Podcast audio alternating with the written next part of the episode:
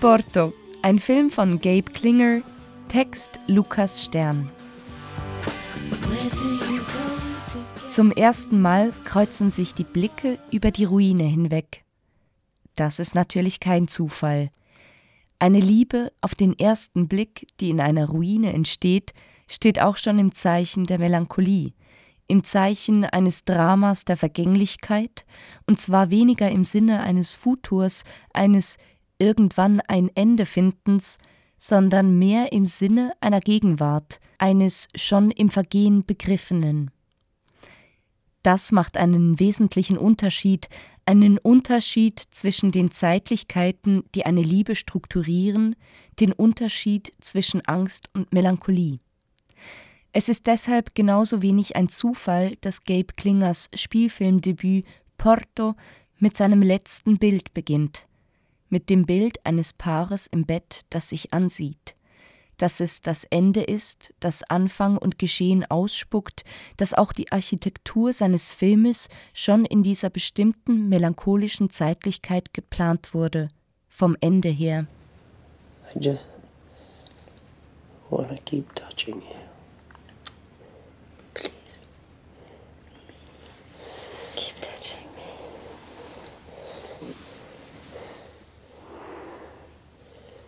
Matti, gespielt von Lucy Lucas, kniet mit einer Gruppe Kommilitonen auf dem Boden.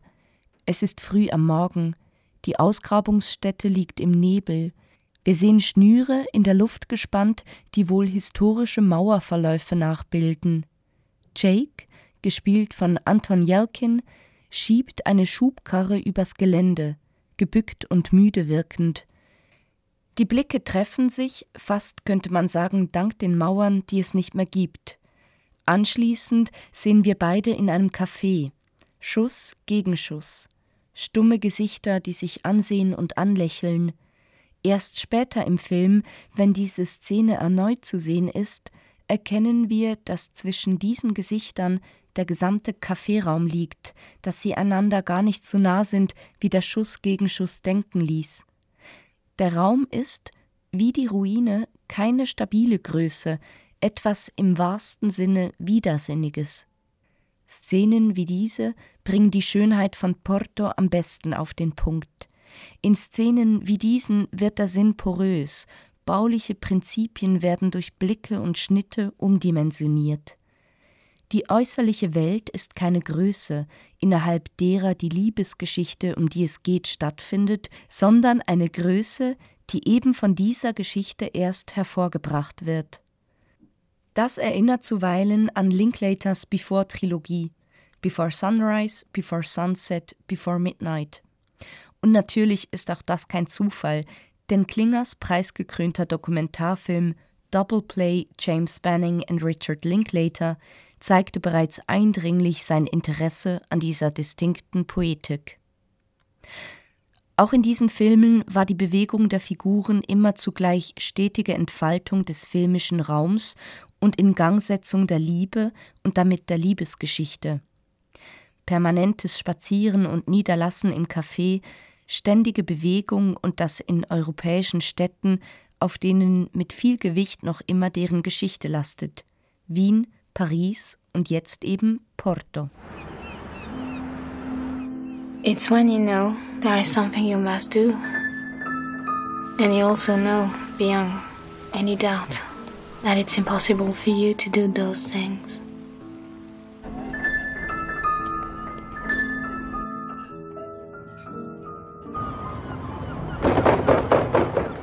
Immer wieder werden Ansichten der Stadt in diesen Film montiert. Ansichten im 16 mm oder Super 8 Format. In ihnen zeigt sich Porto als ein beständiger Raum, als ein geschichtlich festgebissener Raum, ein Raum, der noch nicht Ruine ist. Porto, in dieser Ambivalenz ist der Titel des Films wohl zu lesen, ist ein über die Geschichte hinweg stabiler Stadtraum und ein durch die Erzählung, durch ihren fragmentarischen Charakter instabilisierter Handlungsraum. Dass sich diese beiden Konzepte gegenüberstehen, macht die melancholische Gespaltenheit dieses Films aus. Diese spezielle Liebe auf den ersten Blick zwischen Matti und Jake, die in der Ruine beginnt, sich im Café findet und in einer gemeinsamen Nacht mündet, vollzieht in ihrem Entstehen und in ihrer Entwicklung ihr Scheitern. Es ist eine dieser Kinolieben, die eben in genau jenem Sinne romantisch sind, dass ihnen nichts entspricht. Das heißt, ihnen entspricht auch keine Beziehung, in der sie auf Dauer gestellt werden würde. Das Drama dieser Liebe und vieler anderer auch ist nicht, dass es die Affäre nicht in die Partnerschaft schaffte, sondern dass die Affäre gewissermaßen der einzige Modus operandi für die Liebe ist. Die romantischste aller Lieben im Kino, zumindest dort, wo keine äußere Katastrophe ins Geschehen bricht, ist die, die in der Affäre, im Vorübergehen, in der Passage, im Spazierengehen gefangen bleibt, im ruinös Schönen, schon im Vergehen Begriffenen. When I saw you at the dig, and then on the train, I just knew I would see you again at the cafe. And the main thing is, it's like, I know everything that you're going to say, and I know you know everything that I'm going to say before either one of us has said it, and I feel like nothing about this could have gone wrong. Eine Liebe, die in der Ruine beginnt, kann gar nicht in einer Beziehung münden. Eine Beziehung setzt auf Dauersinngebung, und die Ruine ist ja gerade die Krise des Sinns, ein Ort des Widersinns. Klinger gelingt es über weite Strecken, diese besondere Melancholie herauszustellen, die emporkommt, wenn die Liebe gar nicht anders kann, als an ihr selbst zu scheitern, wenn sie das Temporäre nicht überwinden kann, weil solche Überwindung wiederum nichts anderes als eben die Infragestellung der Liebe wäre. Das glückt durch die zeitliche Aufspaltung und die Entgrenzung des Raumes besser als durch die Aufteilung des Films in drei Kapitel, in denen erst Jakes, dann Mattis und dann eine geteilte Perspektive entworfen werden.